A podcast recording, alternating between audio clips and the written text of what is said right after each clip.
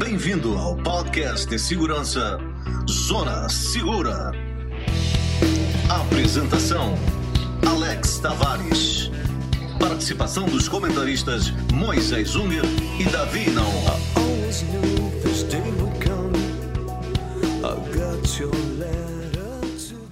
Olá, ouvintes! Com vocês, o podcast que fala da segurança descomplicada, apresentado por mim, Alex, e meus consultores Davi e Moisés.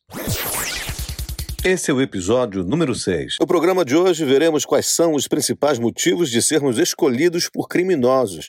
Esses motivos são focados nas adversidades do dia a dia que nós brasileiros enfrentamos. Olá, Davi Moisés, tudo bem? Vamos começar com as seguintes perguntas. Você costuma deixar sua caixa de TV nova, que acabou de comprar, na rua, na frente da sua casa ou apartamento? Você percebe alguém estranho te olhando sempre, toda vez que você sai e volta da sua casa? A sua casa passa muito tempo sem ninguém e não tem nenhum sistema de alarme? Bom, essas perguntas vão nos ajudar a explicar por que, que um criminoso escolhe você e não seu vizinho. Vamos lá então. Amigos, quais são os motivos que fazem criminosos escolherem um determinado alvo? Olá, Alex. Olá, ouvintes. Nunca é um motivo específico, mas é uma somatória de alguns destes que vamos conversar hoje. E a primeira que eu vou te falar é que este criminoso conhece o teu bairro, sua propriedade, seja porque trabalha, ele mora ou estuda nas proximidades.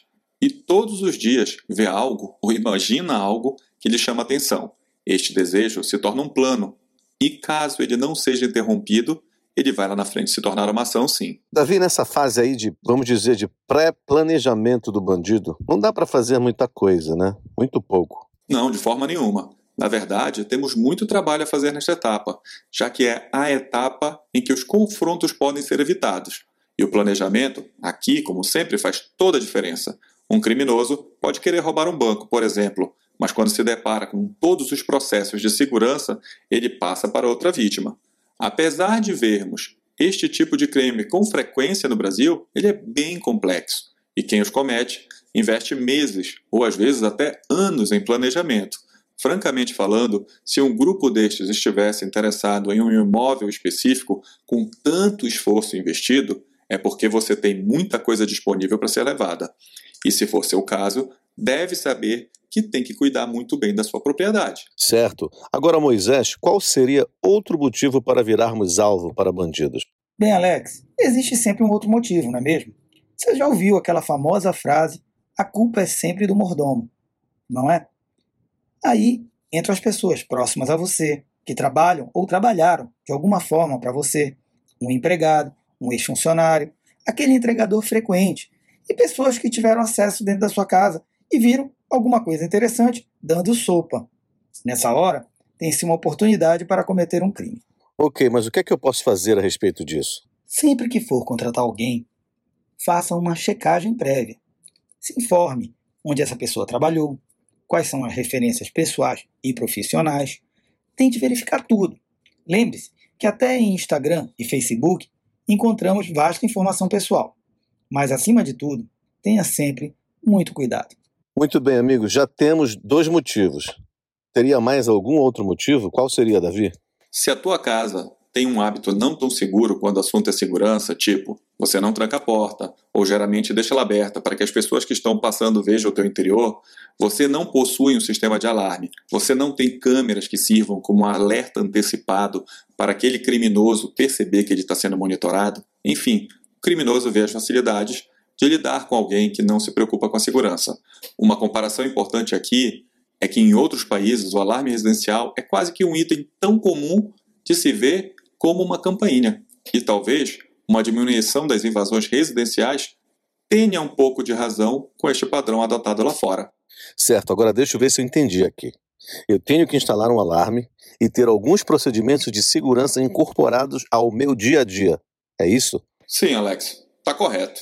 Certo. E tem alguma outra coisa que eu esteja fazendo que possa atrair a atenção desses criminosos? Sim, e a resposta é você.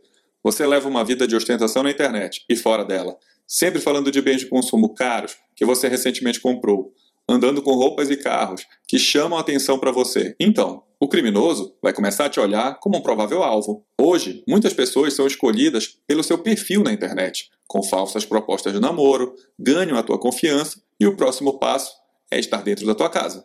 Uau, percebi que são muitos detalhes. E que ser discreto aqui é um comportamento que me ajudaria bastante, não é isso? Olha, Alex, sem dúvida nenhuma, ser discreto é uma grande dica. A não ser que você seja uma celebridade ou use isso para a sua vida profissional. Fora isso, é prudente adotar um comportamento discreto e evitar divulgar seu estilo de vida nas redes sociais. Muito bem, pessoal, chegamos ao final de mais um programa. Por hoje é só. Espero que você tenha gostado. E se você tem dúvidas em como preparar melhor sua casa e como fazer um plano de proteção, entre em contato conosco através do Twitter, Instagram ou e-mail. Dentro de 10 dias falaremos um pouco mais de como manter você, sua família e a sua casa mais segura e protegida. Até a próxima.